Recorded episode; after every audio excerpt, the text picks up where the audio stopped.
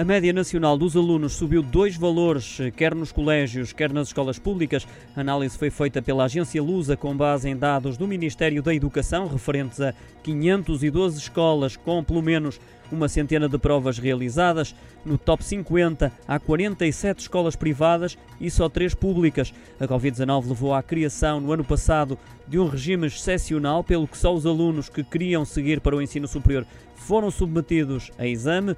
Os testes tinham respostas opcionais, sendo contabilizadas apenas as melhores respostas, o que fez com que as médias subissem dois valores. A média mais alta, de 17,6 valores, coube ao Colégio Nossa Senhora do Rosário do Porto, seguido do Colégio Dom Diogo de Souza de Braga.